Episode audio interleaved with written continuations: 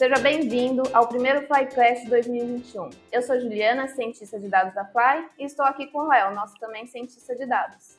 Oi, gente. Bom, como convidado hoje, temos o Vinícius Caridá, gerente de digital do Itaú. Ele também é professor de Big Data na FIAP e muito mais. Vamos deixar ele um pouco apresentar a sua brilhante carreira. Olá, Juliana, Léo. Eu que agradeço aqui o convite de participar do podcast. Bom, acho que resumindo, meu nome é Vinícius Caridá, o pessoal costuma me chamar de Vini. Atualmente, sou gerente de plataformas digitais, dados e inteligência artificial no Itaú. Também complemento aqui o meu trabalho como professor da FIAP, em alguns cursos de tecnologia mais voltados para dados IA. Hoje eu sou também Google Developer Expert na área de Machine Learning e participo bastante da comunidade de Data Science, Machine Learning, seja de tecnologias Google, Microsoft ou AWS, porque eu aprendo bastante com a comunidade e gosto bastante de estar aqui inserido nesse mundo. Fala um pouquinho da sua graduação.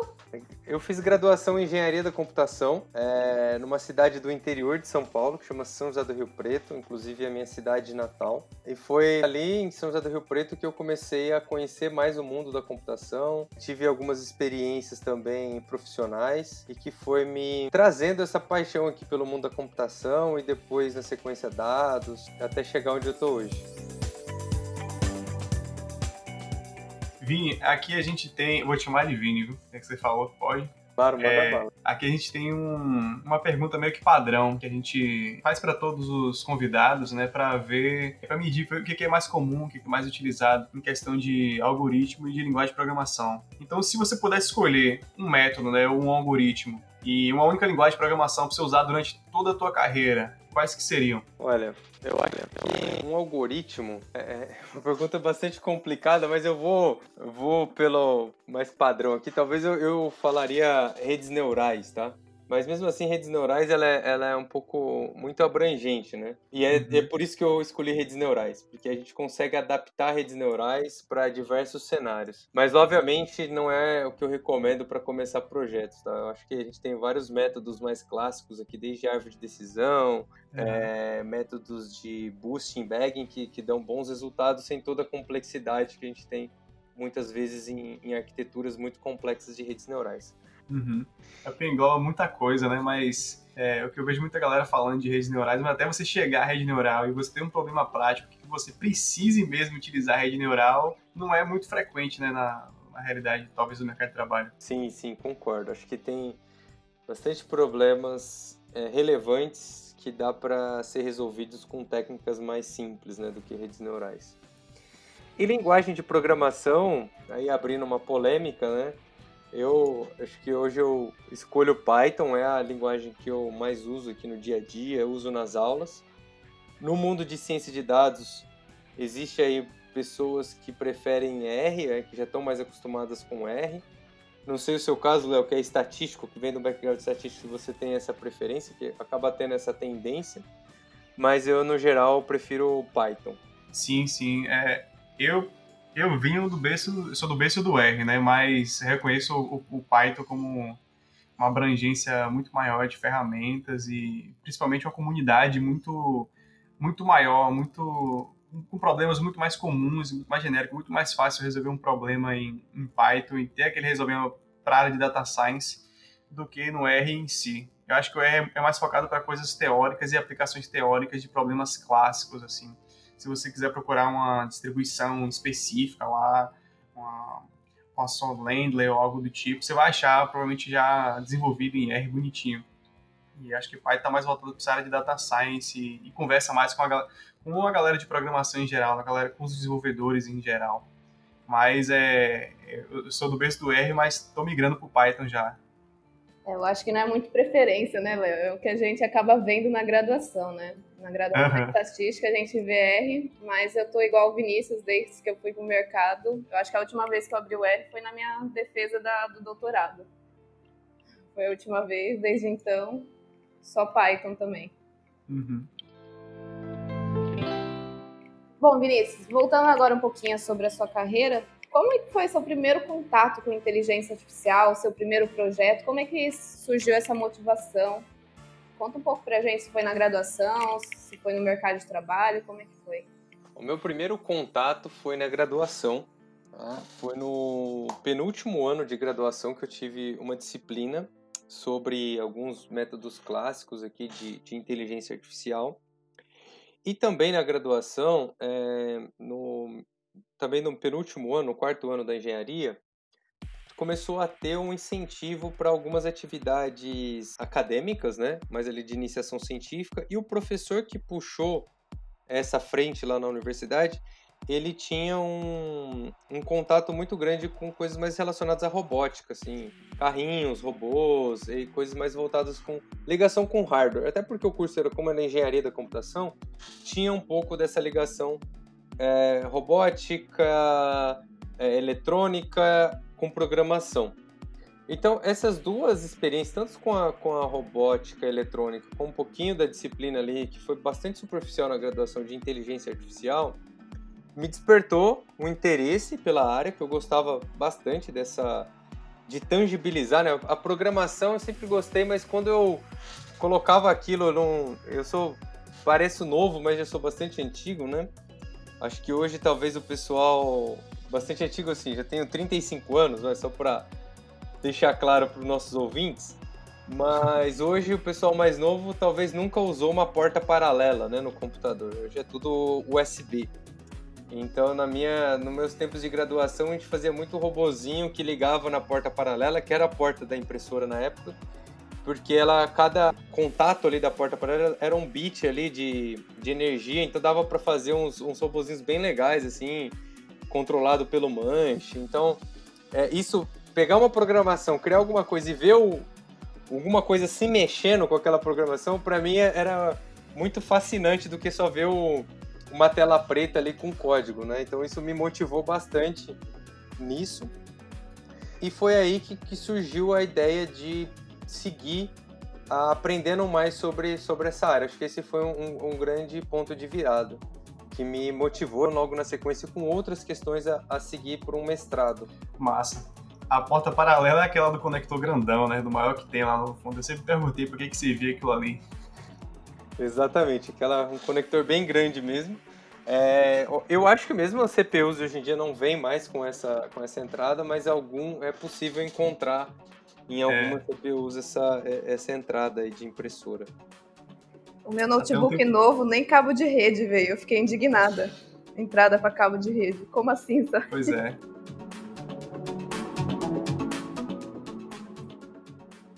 Você se formou e foi logo para o mercado de trabalho. Eu queria que você contasse um pouco como é que foi essa sua trajetória na, na graduação, para o mercado de trabalho, enfim. Eu me pego desse ponto de, de sair da graduação agora, de estar tá saindo da graduação e, e bate aquela dúvida de saber, ah, o que é que eu vou fazer? Será que eu faço mestrado?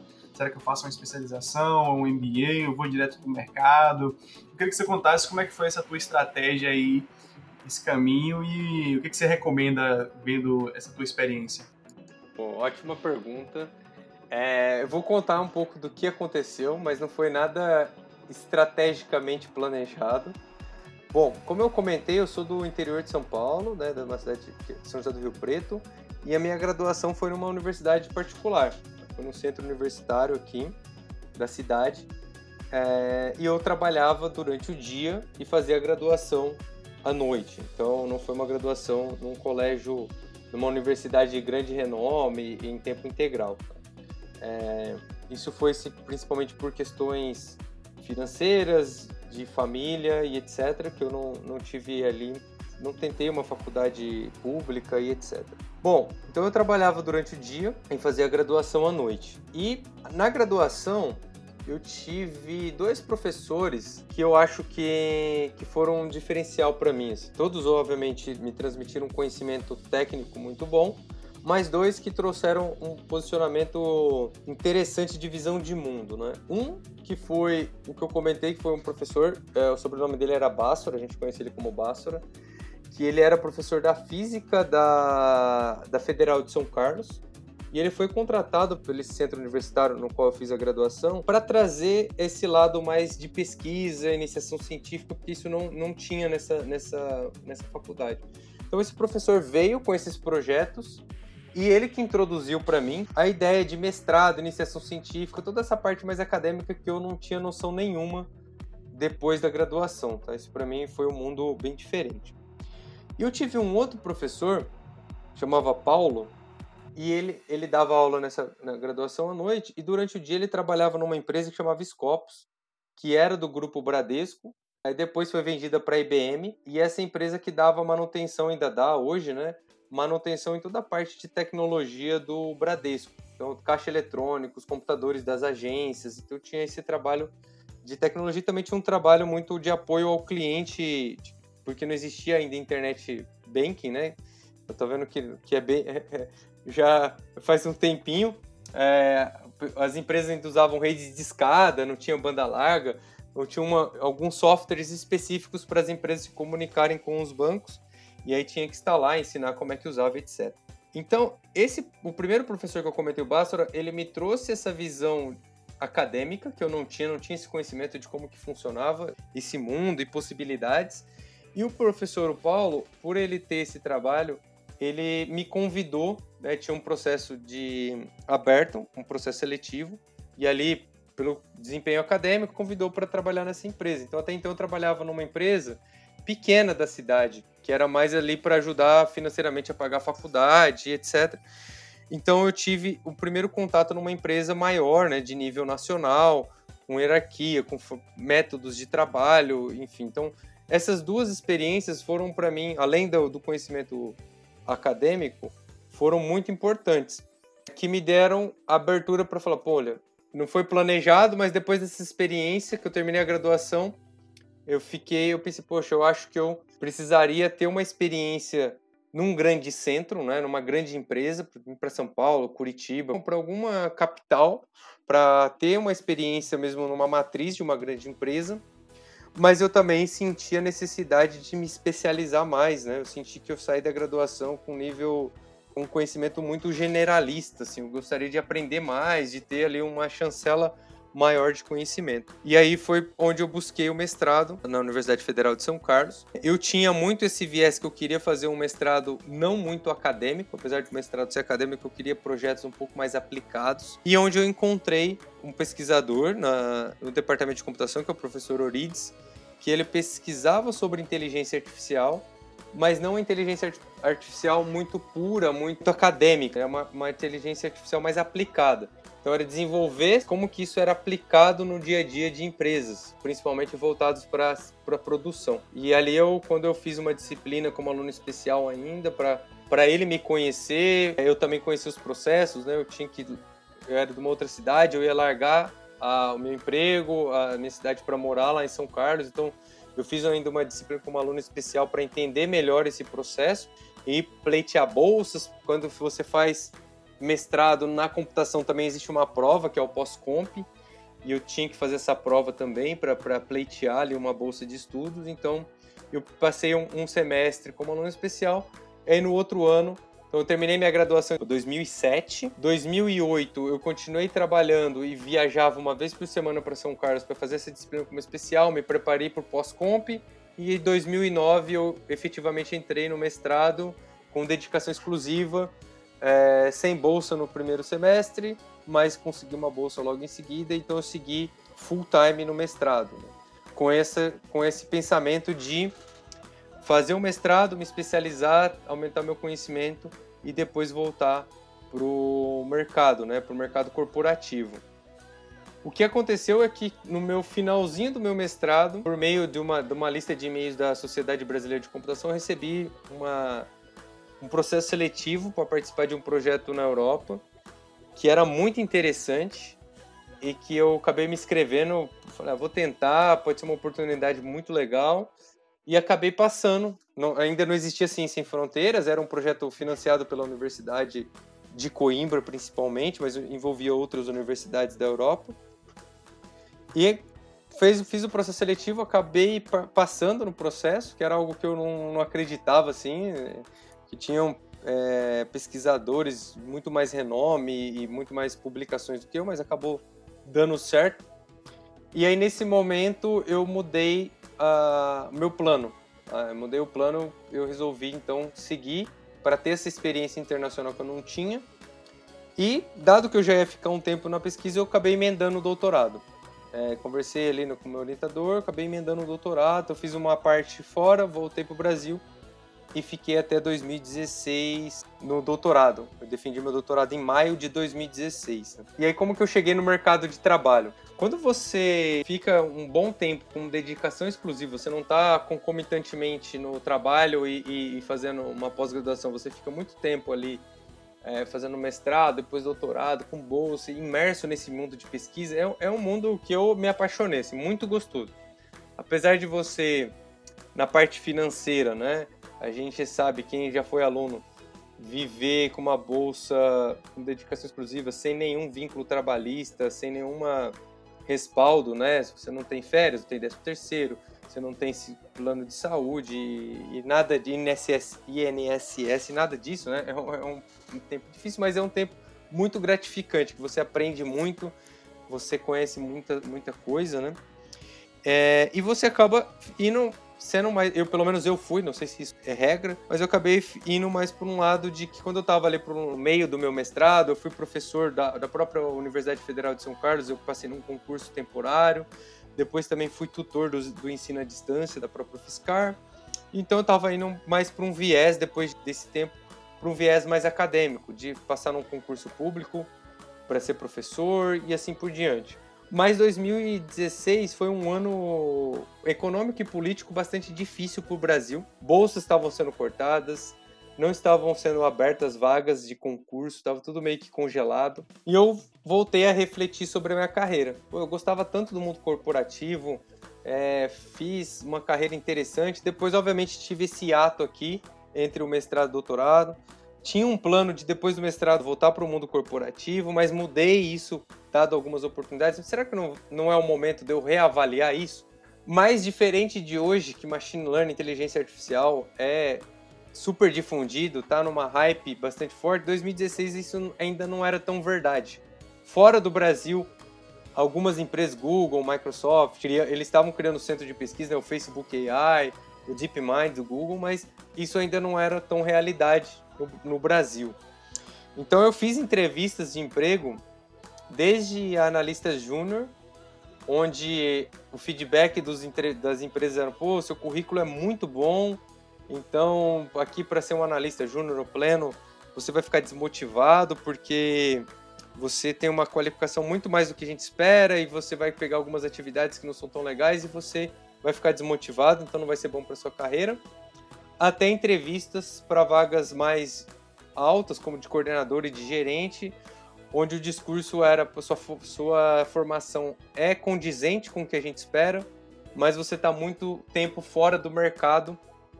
É, então a gente quer alguém que já está no mercado, que tem mais prática, e, e aí isso você não se encaixa. Então eu fiquei meio que num limbo, não, não se encaixava em nenhum dos lados ali, né, buscando e enfim, indo atrás de, de, de uma recolocação, até que Itaú começou a criar um, uma área específica de dados em 2016, muito puxada por um professor, o professor que era da USP, e, e foi convidado para montar essa área junto com outras pessoas, que é o professor Eduardo Rushka.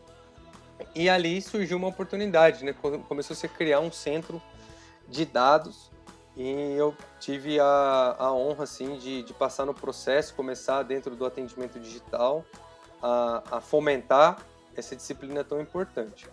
Então, esse é um pouco do que eu passei, muito resumidamente, até chegar aqui no Itaú. E aí, respondendo a sua segunda pergunta, Leonardo, que é o que, que eu recomendaria, eu não recomendo para as pessoas um pouco dessa trajetória que eu fiz, né? De você ficar 100% dedicado com bolsa, ficar muito tempo fora do mercado. Tá? Então, hoje eu, eu reconheço que a gente tem profissionais super capacitados, hoje mais inserido aqui no dia a dia de grandes empresas, é, eu recomendo muito assim a pessoa que está numa graduação aproveitar muito o tempo de estágio, não não não é, não ser ansiosa de querer já ser efetivado. Aproveite, você está fazendo a graduação, no seu estágio você trabalha tem uma, uma carga horária reduzida, você está ali para aprender, então aproveita bastante o seu estágio, termina a graduação e assim busca uma efetivação. Uma vez efetivado na empresa, aí eu buscaria uma pós-graduação, tá?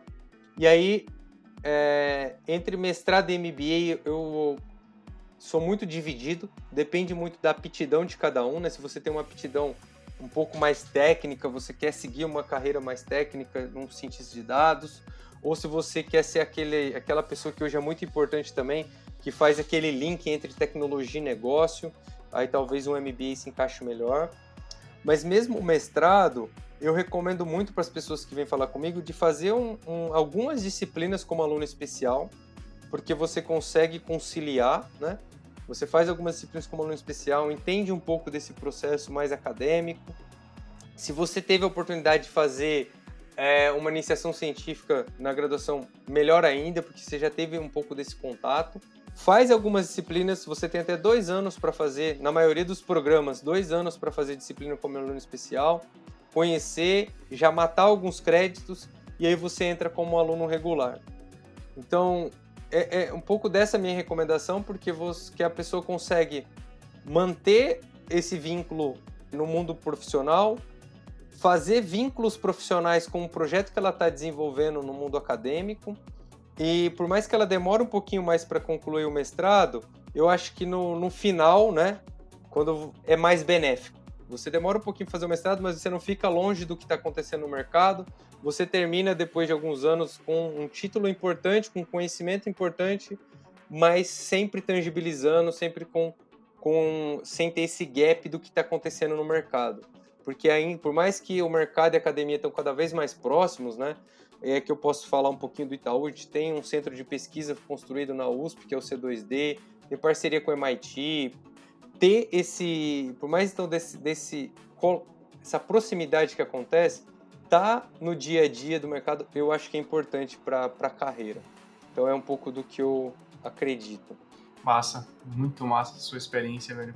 Resumo, tipo, não, tentar não focar apenas em um lado, né? Não, não só no mercado de trabalho, também não só na área acadêmica, fazer uma, uma mescla dos dois, até para não ficar nesse limbo aí de estar tá encaixado em uma certa especialização ou outra, né? Muito bom mesmo. É, eu me identifiquei bastante com a sua história, apesar de ser um pouco diferente da minha, mas eu também tive essa trajetória, né, de mestrado, doutorado, só que eu fiz tudo de uma vez, emendei. Só que diferente de você, eu sempre fiz consultoria em paralelo. E isso eu acho que agregou muito na minha vida, tanto que agora, quando eu optei tanto por abrir empresa e agora voltar para o mercado de trabalho, foi bem natural para mim. Mas é o que eu falo, eu sempre recomendo igual você fala, né? É os dois. Os dois é o ideal, porque eu também comecei a repensar minha carreira. Quando começou esse negócio, não, acaba a faculdade pública, eu falei assim, nossa, eu vou arriscar a ficar num lugar que já tá, para mim já estava bem estagnado a faculdade, por estar tá muito distante já do mercado de trabalho. Aí eu falei, não, agora é horário de mudar, né? Aí assim que eu terminei o doutorado, eu também já comecei, eu falei, vou me inserir de novo no mercado de trabalho. Mas eu não tive, mas eu entendo esse negócio que você falou de PJ para júnior, porque também acontece muito quando você tem experiência ou um currículo bom, as pessoas acham que para júnior você não serve, mas também às vezes para especialista você não serve, por causa que falta essa experiência de negócio, né? É bem complicada essa fase, mas que bom que para você também deu certo. Não, é, eu acho que, que é muito legal e eu complemento, só gostaria de complementar, assim, porque eu, eu gosto ainda muito do mundo acadêmico, continuo dando aula na, na universidade, que no caso na FIAP, que para mim é uma experiência também incrível de troca de conhecimento, eu aprendo muito. Mas eu acho que o, o meu trabalho principal no mundo corporativo, desde quando eu, como eu comentei, né, que eu tinha esse pensamento de só me especializar e voltar, é onde eu me, me encontro mais. Inclusive, quando eu já estava no Itaú, eu passei num concurso público para ser professor efetivo mesmo, estatutário, é, do estado de Minas Gerais, da, da Universidade do Estado de Minas, e eu acabei optando em não assumir, porque eu estava assim, apaixonado mesmo pelo que eu estava fazendo, pelas coisas que a gente estava construindo, pelo time que estava sendo montado, o que principalmente para o pessoal do interior, né, minha família toda do interior, é, foi um choque, assim, não, mas você concurso público, você está garantido, você vai. Não, não, não, não quis assumir, porque é, tá, me encontrei mesmo naquilo que eu estava tava fazendo, e era possível manter esse vínculo acadêmico, seja numa universidade como a FIAP, ou seja na comunidade, né? A comunidade está cada vez mais forte aqui. Sim, é, eu também não consegui deixar de ser professora, também não. Eu dou ainda os cursos da FLY e também dou aula na pós-graduação aqui em Salvador.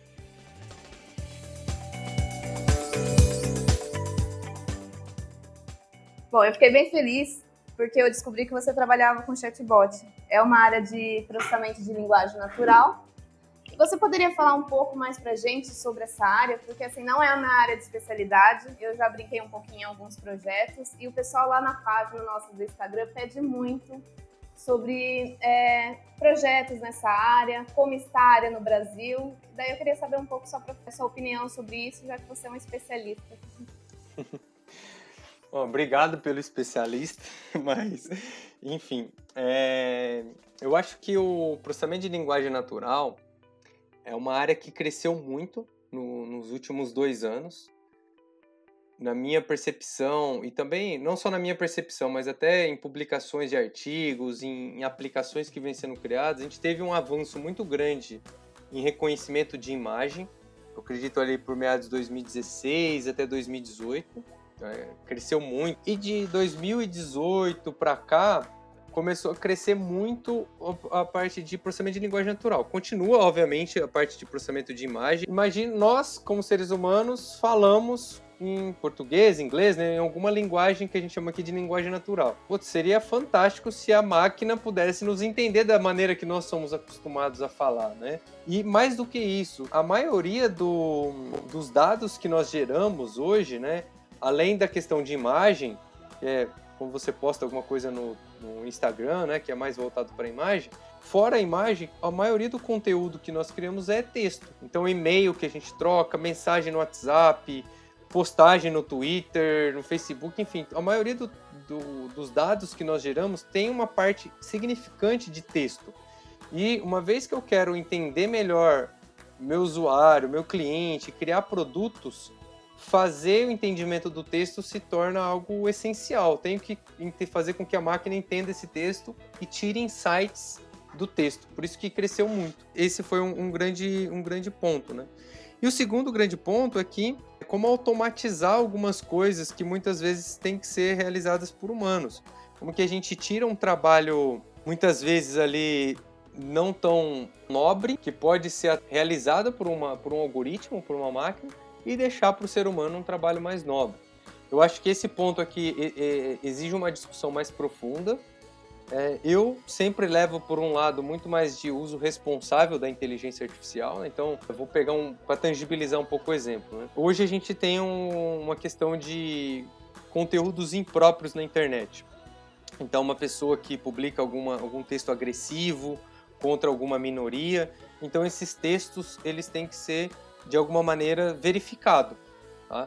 E existem várias pesquisas que mostram que além de ser um trabalho repetitivo um pouco ruim para as pessoas é um trabalho mentalmente negativo, porque a pessoa fica lendo coisas negativas o dia inteiro. É ruim para a pessoa que desenvolve esse tipo de trabalho.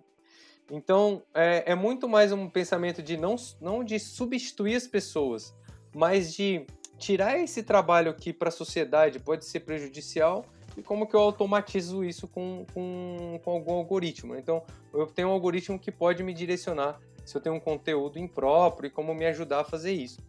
E em outros casos, eu posso usar o algoritmo para apoiar a decisão de uma pessoa e não substituí-la.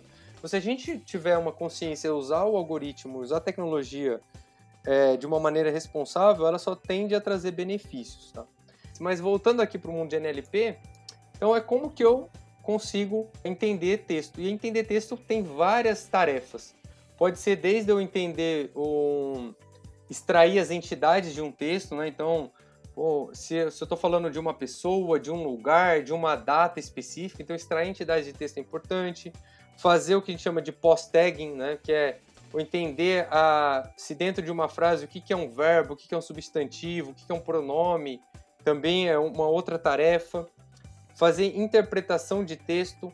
Então, se eu tenho um, um, um texto, né? Um, um livro, por exemplo, né? ou, ou um conjunto de textos, e eu faço uma pergunta específica sobre aquele texto. Então, ah, João foi no mercado fazer compra. Aí eu pergunto, quem foi no mercado? E aí eu respondo, ah, quem foi no mercado foi João. Eu tive que entender o texto para responder uma pergunta. Então também é uma outra tarefa. Quando você faz uma busca, né, no, por exemplo, no Google, e eu ranquear as melhores respostas com base naquele conjunto de palavras que foram, de, que foram colocados. Então é, é o que o inform, é, information retrieval, recuperação da informação, como que eu faço essa recuperação da maneira mais correta. Então tem vários, várias aplicações. NLP é, um, é algo bastante amplo e uma das aplicações bastante comuns que, que você citou, é, Juliana, é o, é o chatbot ou assistentes virtuais que se popularizou bastante é que meados de 2018, meados de 2019, quando o próprio Facebook abriu uma API para conversar com robôs dentro do Facebook Messenger, né? E depois foi se popularizando com Google Assistant, Alexa, Cortana, empresas criando seus próprios bots para entretenimento, para atendimento ao cliente, né? Então esse mundo foi crescendo. E o NLP, ele é uma parte importantíssima desse tipo de aplicação, porque uma vez que eu falo com o meu cliente via texto ou via voz, eu tenho que entender o que esse usuário está falando. Quero que você toque uma música dos anos 80. Eu tenho que entender a intenção desse usuário, que é tocar uma música, o que ele quer tocar uma música, e também qual música que ele quer que, eu toco, né? Pode parecer uma tarefa simples, porque para nós seres humanos é, é, acaba sendo uma tarefa simples. A gente aprende a falar um ano de idade, né? A gente já fala e começa a aprender sobre a linguagem, mas a linguagem natural, principalmente o português, ela tem bastante ambiguidade. Então, um caso clássico que a gente usa é a frase: Eu vi o homem na montanha com telescópio é uma frase bastante clássica que usada para tangibilizar um pouco dessa complexidade. Quem estava na montanha? Quem estava com o telescópio? Eu vi o homem, eu tava, eu vi, eu estava vendo ele com o telescópio, ou eu vi um homem com um telescópio, sabe? Começa a ter várias interpretações e isso para a máquina acaba sendo bastante complicado. E tem evoluído bastante essa área, então por isso tem muitos pesquisadores trabalhando ativamente em várias, em várias dessas tarefas para melhorar o entendimento geral do, da linguagem natural. Interessante que a gente está treinando, sei lá, há 10, 15 anos, né, para poder aprender a falar direito, se comunicar, entender o que está passando à nossa volta, até porque produção de texto e entendimento do que está se passando é uma coisa muito pessoal, né, depende muito do, de indivíduo para indivíduo, e às vezes mexe até muito com o ego. Passa uns 15 anos a poder aprender, treinando nosso algoritmo de entendimento compreensão de fala e texto, e, e continua aprendendo, né, continua evoluindo isso ao longo da vida não é tipo algo trivial. Cara, com certeza. E ainda a gente tem um. É, se a gente for levar em consideração, a, apesar que nós, como seres humanos, estamos aprendendo a falar, né, interpretar o português, toda a experiência sensorial que nós temos de tato, de visão, de mundo, acaba agregando nisso. Né? Esse conhecimento intrínseco, ele é muito complicado de você colocar na máquina, né? Que, uhum. que a gente vai aprendendo ao longo da vida. Então, esse, esse aprendizado contextual, intrínseco, ele, ele é bastante difícil e é um pouco disso que muitos pesquisadores têm tentado evoluir para trazer melhores entendimentos aqui do, da, da compreensão da língua. Né? Massa. Tem, ainda nesse meio de, de NLP, de conversas, é, tem uma, uma, nova aplicação, na verdade, uma nova tecnologia né, que foi criado nesse último ano, o GPT-3, né? Eu vi muitas aplicações interessantes sobre ele. Eu vi a aplicação do descrições de diálogo muito interessante, que, o cara perguntava é, é, questões bem subjetivas, assim. Ah, descreva para mim como é uma relação de um homem e de um cachorro. E aí a, a, a linguagem, a inteligência artificial ia lá e descrevia de uma maneira bem, bem robusta, assim, passando todos os passos, o que, é um animal, por que, que ele funciona, todo o contexto. E tem a parte também de programação, que é bem envolvida, que a galera treina para poder já desenvolver algoritmos próximos, né? Tem também outra, outra aplicação legal que eu vi foi dos abacates, recentemente, que era descrever é, ideias em. transformar ideias em imagens, né? Então, tipo assim, me, me mostra imagens de cadeiras em formas de abacate. Aí, tipo, ele, a tecnologia lá criava imagens de, de, cadeiras parecendo abacate, né? E várias mixagens de cores, fusões diferentes, muito interessante. É, recentemente a gente tampa publicar um artigo que vai falar um pouquinho sobre isso, sobre essas aplicações. Mas eu queria dizer de você, né? O que, você acha dessa, dessas tecnologias, desse, desse novo berço, né? De, de, de, não sei se eu posso dizer de NLP, mas o que, que elas podem impactar né, nesse setor, no seu setor? O GPT-3 é uma, vamos dizer assim, um, quebrou alguns paradigmas, né? E, e foi muito falado no mundo inteiro, é, principalmente quando começou a sair esses demos de aplicação, porque realmente é, é algo diferente, né? Ele consegue ele não é ele tem uma mistura ali tanto de geração ele entra num campo de NLP num campo de interpretação também mas num campo de geração de texto né inclusive quando saiu o, o, o GPT-2 ainda antes do GPT-3 tinham ele o, OpenAI falou que não ia liberar o código os dados porque tinha uma uma potencial é, o GPT-3 ele gerava, o GPT-2 gerava textos tão interessantes que ele poderia alavancar ainda mais a geração de fake news e tinha uma preocupação muito grande nesse sentido.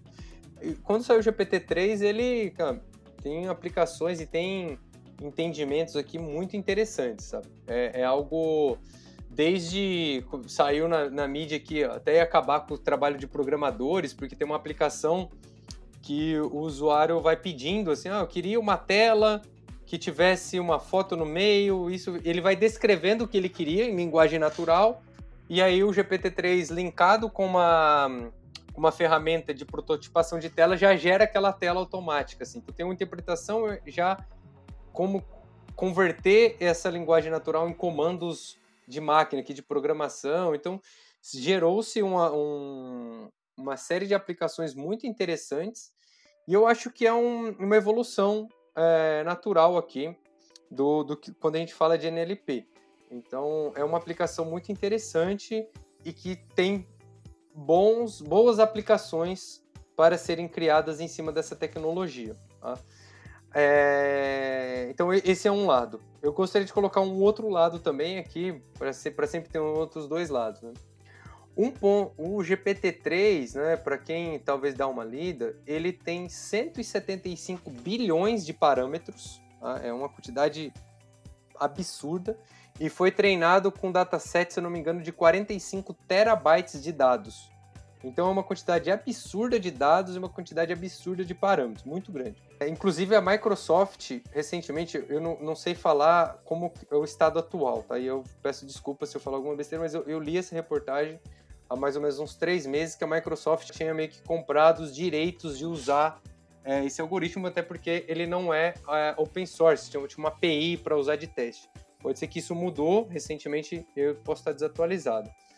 Mas o que, que isso dá? Para treinar esse modelo, um modelo desse tamanho, é, foi avaliado que o custo computacional, se eu quiser comprar, usar uma máquina de cloud para treinar esse modelo desse tamanho, custaria em torno se eu não me engano, de 6 milhões de dólares, 6 bilhões de dólares, uma grandeza muito grande para treinar um modelo desse, desse tipo. Tá?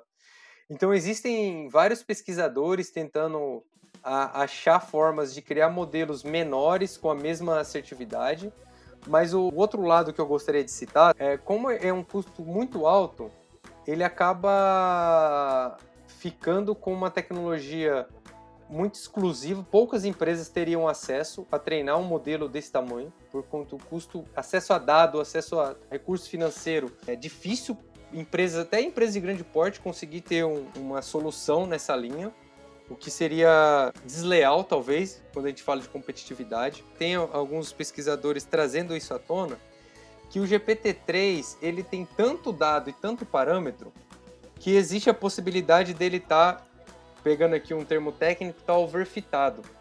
Porque quando a gente fala aqui de machine learning, né, é, a ideia é que ele generaliza o conhecimento, ele não overfit no dado, ele não decore os dados, né, para quando chegar alguma coisa diferente ele conseguir é, aprender. Mas como ele foi treinado com tanto dado, dado da web, com tanto dado, pode ser que na verdade ele não é tão inteligente assim. É que ele tem quase todos os dados, então ele sempre consegue acertar a gente não conseguiu ainda um cenário tão diferente a ponto dele ter que usar o aprendizado mais generalista dele. Então, acho que esses é, são pontos interessantes de se avaliar, mas com certeza é um avanço tecnológico bastante importante para o mundo de NLP. Uhum. Eu acho que eu tinha visto uma dessas hipóteses, né, que como se fosse só um aluno copião, né, e já existe essa resposta em algum lugar, eu vou lá, vou pegar ela, copiar e entregar para você. Já está armazenado em algum canto que eu só preciso achar. Então há toda a discussão em, em, torno disso aí, mas muito interessante, muito massa mesmo. É, eu estava lendo o um artigo sobre o novo que lançaram, né? atualização da GPT-3, que agora ele também tem reconhecimento de imagem. E eles re realmente começaram a perceber isso, que as imagens que ele estava gerando eram imagens que já existiam na internet. É, aumentando aí a chance dele realmente estar tá overfitando. E só para completar, eu vi aqui o custo de energia estimado foi de 4 milhões de dólares, só de energia, para treinar o modelo. Quer comentar alguma coisa? Pode comentar. Não, não, acho que é Passamos aqui pelos principais pontos, né? E depois, assim, pessoal que ouvir, se quiser mandar alguma dúvida, fique à vontade. Uma coisa que eu queria perguntar agora é muita curiosidade minha, como empreendedora, porque eu não sei se você sabe, o pessoal sabe, né? Porque eu nunca comentei abertamente isso. Quando a gente pensou em montar a Fly, eu estava com uma solução de varejo, já tinha até cliente, mas eu me deparei com um dos grandes problemas do mercado da tecnologia, que é a falta de profissional capacitado para estar tá trabalhando nessa área. Como é que você, Vinícius, conseguiu reunir uma equipe igual a sua lá no Itaú, cheio de especialistas? Qual foi o seu segredo? Nossa, é, é uma boa pergunta e eu não, não sei se eu tenho um segredo, assim, sabe? E talvez o que eu posso falar, eu, eu pode soar para quem escuta talvez um pouco vendedor demais, mas é são sentimentos verdadeiros aqui, tá? Primeiro que a equipe ela foi sendo criada aos poucos, né? Não foi do dia para noite. Então, quando, como eu comentei com vocês, eu entrei no, no então em dezembro de 2016 na área de atendimento digital que estava sendo formada. É, e aí de lá para cá é, foi se construindo tanto o time que hoje está comigo quanto outras é, células de ciência de dados no, no, Itaú como um todo. Eu acho que o primeiro trabalho bastante importante que foi feito, é, como eu já citei aqui o nome do, do Eduardo Lushka, que foi o gerente e depois superintendente head dessa área porque ele tinha, ele era professor da universidade da, da USP, né? Tem um conhecimento muito grande na área e buscou inicialmente, né, quando esse começou essa essa questão de data science no Brasil, os primeiros uh, cientistas eles foram muito acadêmicos, foram muitos vieram da academia ali de mestrados e doutorados. Então esse, essa parceria com a universidade que o Itaú teve essa visão logo no começo foi essencial. E isso só foi aumentando ao longo do tempo. Depois a gente teve uma parceria com o ITA para formar cientistas de dados. Então eram seleções de pessoas que não eram cientistas, mas ó, você vai receber um salário você vai ficar sete meses num treinamento imersivo. Então, essa formação de pessoas foi importante. Parceria com a USP, então criamos o centro, é, foi criado o centro de pesquisa lá, o C2D, dentro da USP. Também muito puxado por esse conhecimento do Edu com a USP, de toda essa, essa parceria que ele, que ele já tem lá dentro. É, Para mim, um, um, primeiro lado importante foi é, esse, essa visão de longo prazo de parcerias com grandes centros de pesquisa, para formar pessoal. A gente tanto atrair, mas para formar. A gente teve essa visão de que formar profissionais seriam importantes. Um segundo pilar importante também que o Itaú construiu foi a carreira de ciência de dados. Tá? Então, o, o, o, time executivo é, criou coisas assim bastante diferentes, pensando no, no perfil do profissional, tanto de incentivar com horas de estudo para o profissional, porque o cientista de dados ele é um profissional que busca muito capacitação, gosta de estar tá por dentro, de estar tá sempre por dentro do estado da arte. Então a gente está falando do GPT-3. Não existe uma aplicação no Brasil, acho que no mundo ainda, produtiva usando o GPT-3. Mas a gente está discutindo o algoritmo que está por trás do GPT-3. Então é importante estar tá por dentro do que está no estado da arte e às vezes no dia a dia do trabalho ali isso acaba sendo um pouco mais difícil. Então, ter horas específicas para se atualizar é benéfico para o cientista, é benéfico para o negócio. É, como trabalhar esse perfil mais técnico dentro de, um, de pessoas de produto, então em comunidade ágil. Então, todo, toda esse, essa forma de estruturar a carreira, mas também a empresa para absorver é, esse profissional, mas absorver toda essa, essa mudança de tecnologia que a gente está tendo foi também uh, dois pilares importantes que eu acho que foge aqui da minha alçada. O que talvez está um pouco mais aqui na minha alçada, que é, foi ir trazendo pessoas, né? dentro dessas parcerias, outras pessoas que fizeram mestrado comigo, doutorado, que eu tive oportunidade de conhecer, e criar dentro do atendimento digital um clima com cientistas de dados, com é, pessoas de produto, engenheiros de software, engenheiros de machine learning, um time bastante multidisciplinar, é, mas que trabalha com muita colaboração, é um trabalho, poxa, muito, é, diria, não sei se é leve, leve é muito abstrato, mas assim, um, um, um, espaço de trabalho muito bom mesmo entre as pessoas que se aproveitou desses dois pilares que eu comentei que foi mais em nível organizacional, que foi pensado, mas que nós nos beneficiamos e, e de alguma maneira lapidamos aqui para o dia a dia do atendimento e trazendo muito, eu acho que o profissional, principalmente o acadêmico, eu posso estar tá generalizando, mas pelo menos a, a maioria das pessoas que que eu tive contato na academia sempre teve um olhar social muito mais forte, porque você está ali é, lidando com questões da sociedade, numa área de atendimento que também tem esse lado pessoas muito mais forte, como que eu penso no cliente em primeiro lugar, não na tecnologia, mas a tecnologia como um meio para trazer uma experiência melhor, isso acho que casou muito bem aqui no nosso no nosso dia a dia. Não, muito massa, muito complexo. Inclusive, eu acho que você fez uma boa escolha em escolher esse ambiente de trabalho. Acho que tem muita, muito menos discussões, intrigas nesse setor aí do que se você tivesse como, por exemplo, um professor em uma universidade Mas na página da Fly, no Instagram, a gente tem muito, a gente sempre incentiva os estudos, né? O, o, o estudo.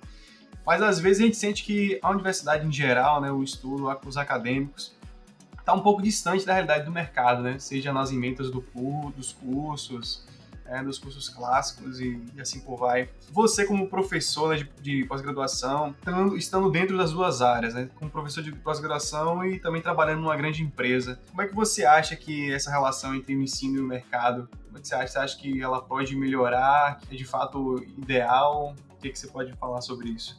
Olha, na minha percepção, eu acredito que pode melhorar muito, tá? E existe aqui um, algumas discussões que são complexas de se ter, né? Então, hoje a minha atuação no, no mercado acadêmico aqui, ela é muito mais focada no, em cursos de pós-graduação, né? No, nos MBAs da FIAP, onde já se tem essa preocupação mais voltada para o mercado de trabalho, são MBAs muito práticos, assim. Mas mesmo assim são MBAs curtos, né? MBAs de um ano, um ano e meio. Em contrapartida, em graduações, principalmente em universidades públicas, né, é, se tem uma, uma quantidade de disciplinas de fundação que são bastante pesadas. Né? E aí, o que, que eu quero dizer com isso? É, é difícil esse trade-off porque eu vejo pontos positivos e negativos dos dois lados. A gente vê muitos cursos, seja data, vire um cientista de dados em três semanas. Já vi alguns cursos nessa linha, assim, que eu, quando eu olho, eu falo, puxa, é, é...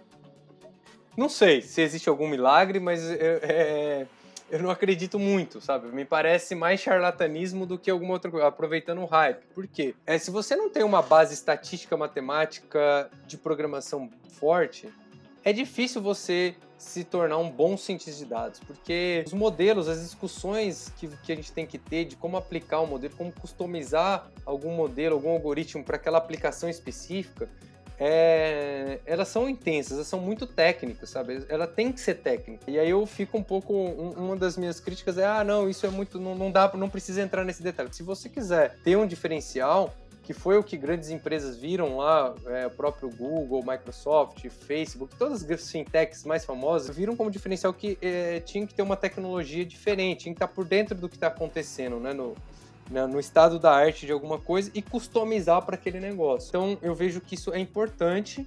Então uma pessoa que vai exercer uma carreira bastante é, técnica tem que ter essa fundação. Por outro lado, o cientista de dados não desenvolve tudo sozinho. Ele faz interface com engenheiros de software, engenheiros de machine learning, pessoas de negócio, de operação, de produto. É um time multidisciplinar trabalhando em conjunto. E aí, algumas outras. É, tem o um pessoal também que é, a gente chama de decision science, que não é um cientista de dados que vai lá no detalhe do detalhe do algoritmo para customizar, mas ele consegue fazer algumas análises mais simples. Ferramentas hoje, por exemplo, Alteryx, SAS e entre outras, já tem algumas, é, ou H2O, que é uma outra ferramenta também bastante conhecida, já tem alguns algoritmos pré-criados, então ah, não, ainda não cheguei no momento de customizar, mas eu quero pelo menos ter uma, um feeling aqui do resultado. Você pega ali a caixinha pré-pronta, arrasta e já tem um resultado. Então depende muito da atuação. É, e aí eu acho que, dependendo da sua atuação, você precisa ter um background bastante forte. Por isso que eu acho que muitas vezes a graduação é importante ter essas disciplinas de fundação. É, não tem como você entender rede neural se você não sabe álgebra linear. É uma relação, não, não dá para você entender de fato rede neural profunda se você não conhecer álgebra linear. Mas existe também o, esse, esses outros papéis, né? Que dá para ser algo mais prático. Então, por exemplo, num, numa pós-graduação, que você já teve uma graduação, talvez você não precise repassar toda essa fundação e talvez a pessoa que quer ali, ela quer aprender, ela vai gerenciar um time, ela vai ter uma multi, ela vai trabalhar com algo mais multidisciplinar, então talvez faça sentido ser algo mais prático, né? É, então por isso que assim eu tô falei bastante aqui, mas sem perder muito foco. Eu eu acho que tem que ter mais sinergia, principalmente por coisas assim, tem muita graduação que eu conheço que o pessoal nem ensina sobre cloud computing, por exemplo. Ensina fundação, ensina um monte de coisa, mas cara, cloud computing é uma realidade. Não tem como você ir para o mercado não conhecendo cloud computing. Aí tem muita graduação que não ensina isso. Não tem na grade curricular é, é, esse tipo de coisa. Então tem que ter uma aproximação maior, sim, eu, é, respondendo a sua pergunta. Acho que tem uma, um distanciamento, mas ainda em cursos de graduação eu sou favorável a também ter uma base forte. Em cursos de pós-graduação, eu acho que dá para ser muito mais prático. E, e se a pessoa quer ter um background ainda mais forte, aí eu iria para um mestrado, para um doutorado. É um pouco do que eu do que eu acompanho, mas mesmo um mestrado e um doutorado, se você não quer virar uma pessoa puramente o que no fora do país o pessoal chama do ML Research, né, o pesquisador em Machine Learning, ainda assim é, seria importante buscar um mestrado, um doutorado mais aplicado. É legal você ter falado dois pontos é, que eu gostei. Foi do curso, porque eu concordo com você.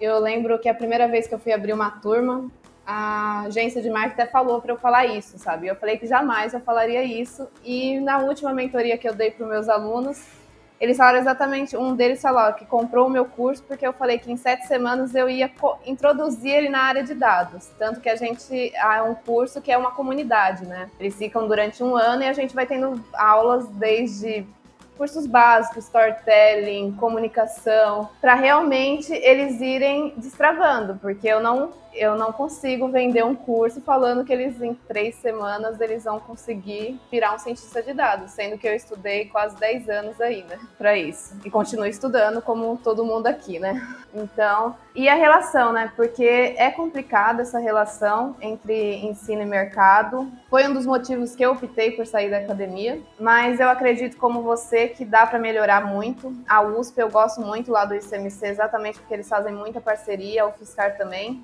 Mas é complicado, igual para na graduação de estatística, nem SQL a gente vê, sendo que é uma das ferramentas fundamentais para um cientista de dados, né? Mas enfim, Vinícius, vamos indo para o final. Então eu queria já te agradecer e também já pedir aquela dica para quem está começando hoje, qual é o caminho que ele deve seguir, se ele deve investir em portfólio ou isso é besteira. Qual é a sua opinião, qual é a sua dica para quem está começando agora a carreira?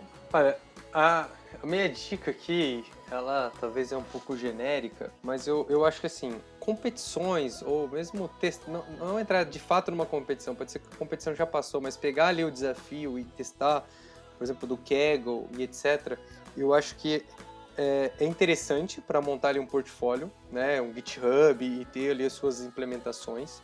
Então, eu, eu, eu acredito muito que é importante. Porém, a gente sabe que no dia a dia, por exemplo, num, quando a gente fala de um Kaggle, o dado já está ali bonitinho e você não faz o deploy de um modelo. Você fica muito mais ali no, em teste de algoritmo, hype parameter tuning, coisas assim. No mercado de trabalho, a gente sabe que isso é, é, é, uma parte importante, mas é só uma parte do trabalho. Os dados vão estar tá todos bagunçados em lugares diferentes, você tem que ter acesso, fazer todo o pré-processamento do dado para começar depois fazer o que, o que você tem ali no Kaggle e depois de feito você tem que ajudar, né, se for parte do time, a colocar isso em produção e mais do que isso.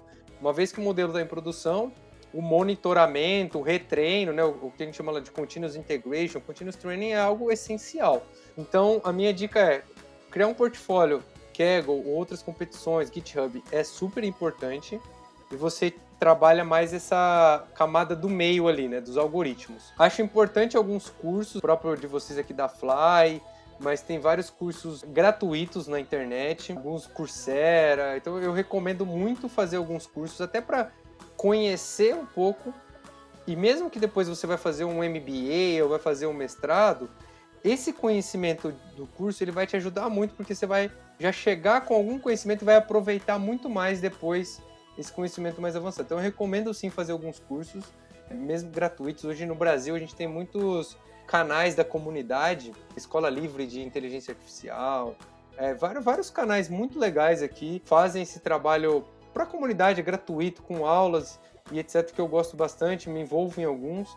Então recomendo bastante buscar esse conhecimento na, na comunidade. Um livro que eu recomendo muito, que dá essa, é uma fundação bastante importante dois livros aqui que eu vou deixar de recomendação. Um é um Introduction to Statistical Learning, eu sempre recomendo ele, porque ele dá uma base muito boa para quem quer ir para o mundo, uma base técnica muito boa. O PDF desse livro é gratuito, né? Os autores lá de Stanford liberaram o PDF gratuito. Os, os próprios autores têm videoaulas no YouTube gratuitas também. Então, cara, material riquíssimo, gratuito. E, um, e tem implementações do livro todo em Python e R no GitHub. Então é um material fantástico. Um outro material que sai um pouquinho do teórico, vai um pouquinho para a prática, é o hum, Hands-on with Scikit-Learn TensorFlow 2, é, que é um livro muito bom, que tem toda a implementação do próprio autor no Git, GitHub com TensorFlow 2 então já tem um framework bastante utilizado em Python e muito mais eh, com exemplos mais práticos. Então são dois recursos aqui de materiais muito bons que eu recomendo. E recomendo também alguns cursos mais voltados para esse lado pipeline de dados, deploy de modelos. Hoje, os grandes cloud providers, Google, Microsoft e AWS, têm vários cursos gratuitos, porque eles têm ferramentas, o AI Platform do Google, SageMaker da, da AWS, o é, e chama plataforma plataforma AI também da Microsoft. São plataformas end-to-end -end que ajudam muito do dia a dia para quem quer deployar, monitorar o modelo.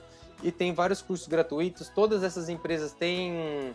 É, quando você faz o primeiro cadastro, você tem um, um valor em dólar para consumir é, recursos lá de forma gratuita. As três têm isso. Então, recomendo bastante explorar esse mundo que de possibilidades que a gente tem de forma gratuita e obviamente se você tiver condição financeira pagar um curso, mas sem antes, é, não antes de explorar esse mundo, porque você já vai chegar com um conhecimento que vai ser muito mais proveitoso um curso pago, se você já tiver um, uma bagagem mínima, pelo menos eu, eu acredito. Com certeza. Só tirando uma dúvida, esse Introduction to Statistical Learning é do Garrett James?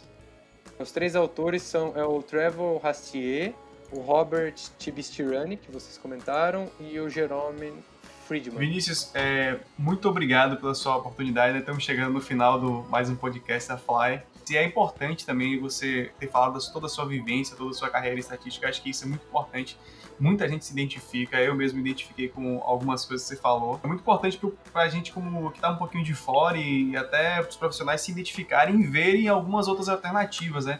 Porque acho que cada um tem um pouco, de, um pouco fechado essa realidade de o que, que pode fazer, até onde pode chegar, do que é capaz, e ver outras pessoas com características similares que é, fugiram um pouco dessa possibilidade que a gente imagina é muito legal. Para fechar, eu queria saber se você tem algum evento para promover, calendário, sugerir algum, algum dos seus trabalhos. Eu só tenho, como eu faço parte, comentei no Google Developer Expert, a gente vai ter uma, um evento para falar um pouco de machine learning online, mas vai ser pro grupo de, de desenvolvedores de Londres, então vai ser em inglês. Mas quem quiser participar, não tiver alguma barreira com a língua, fica à vontade, vai ser bem legal. Vou compartilhar depois o link aqui. É, mas eu gostaria de fazer uma divulgação aqui. Existe um grupo no qual eu faço parte que chama Latinx em AI. Tá? Esse é um grupo é, sem fins lucrativos que visa né, é, promover mais as pessoas aqui que se identificam como latinos, né? então brasileiros e toda, toda a América Latina. E esse grupo promove alguns eventos bastante interessantes, todos gratuitos, tá, para a comunidade. E, e, normalmente workshops dentro de grandes eventos. Então, o último que teve foi o Neurips, né? Quem é da área de computação conhece, é, talvez é o evento de inteligência artificial mais famoso do mundo. E é, foi promovido um workshop dentro desse do Neurips de forma gratuita com pesquisadores do de bastante alto nível do mundo para falar um pouquinho é, de pesquisas, do avanço e também promovemos é, mentoria. Então, pessoas, inclusive até teve pessoas do meu time que participaram, é, um profissional do Brasil conversando com um cientista de dados-chefe do Google, do DeepMind, um cientista de dados-chefe do Facebook, da NVIDIA, porque é uma troca muito rica, tanto de experiência, como que isso é tratado fora do Brasil, como que esses, esses, é, essas pessoas que são líderes de ciência de dados veem o trabalho, né, onde que, é, que tem que evoluir, e tudo isso de forma gratuita. Então eu recomendo bastante quem é da comunidade participar. O próximo evento que vai ter vai ser só um evento de networking que vai ser dentro do, do Triple AI, que vai acontecer agora em fevereiro, que é uma outra conferência forte de machine learning. E depois a gente vai ter um workshop nesse mesmo modelo do Neurips, no, ICM, no ICML, né, no ICML, que também é um outro evento, uma conferência bastante interessante, vai ter toda essa parte de mentoria, mais uma vez, oportunidades. Então eu recomendo bastante, porque é algo que pode contribuir muito para a carreira de, de, todo mundo. Tá? E fora isso, é, quem puder, quiser me seguir nas redes sociais, é, meu Twitter e Instagram é VF Carida, né? Vinícius Fernandes Caridá no LinkedIn, é, divulgo bastante coisa desses projetos aqui da comunidade. Tem um canal no YouTube que eu posto participar minhas palestras, onde eu participo, podcasts gravados, então é, ficarei feliz quem puder participar aqui das minhas redes e poder trocar aqui, pedir, mandar perguntas, eu fico bastante, bastante feliz. Muito obrigada, Vinícius. Pessoal, por hoje era isso. Eu espero que vocês tenham gostado. Lembrando que agora em fevereiro, no dia 2 e 4 de fevereiro, nós teremos também nosso workshop da Fly para auxiliar para quem está começando a carreira, tirar as dúvidas do pessoal. Então participem e até a próxima, até o nosso próximo podcast. Tchau, tchau, gente. Muito obrigado. Tchau. tchau.